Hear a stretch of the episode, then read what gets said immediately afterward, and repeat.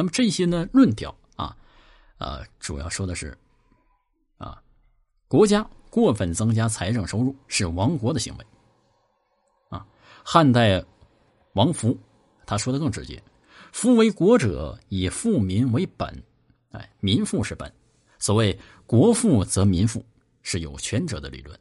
很多情况下，往往是国富而民穷。如果说这个法律多、收费多啊，负这个税负比较重的话，不公平啊，那这样呢，就不得不引起重视了。如果不解决国富与民穷的问题，那么后果呢，也是比较严重的啊。那么对国家来说呀，呃，说这个作为经济根本的指导理论，就节以制度，不伤财，不害民，用制度法。去聚财理财，节约用财，不伤财，就是不伤费钱财，不害民。啊，古代呢主要是加重负担，让人民因为负重而受害，活不下去了。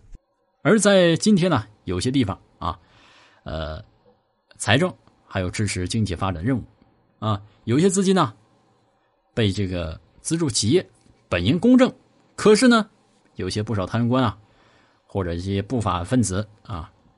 用这些钱落入了一些不法的官员手里头，根本没有到这个发展的老板的手里，让他们挥霍了。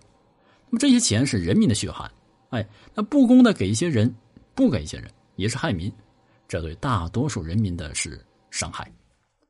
所以说啊，《易经》的财政经济思想很简要啊，没有今天经济学的呃繁琐，但是呢，它告诉了我们如何在家理财，居国理财的基本理念。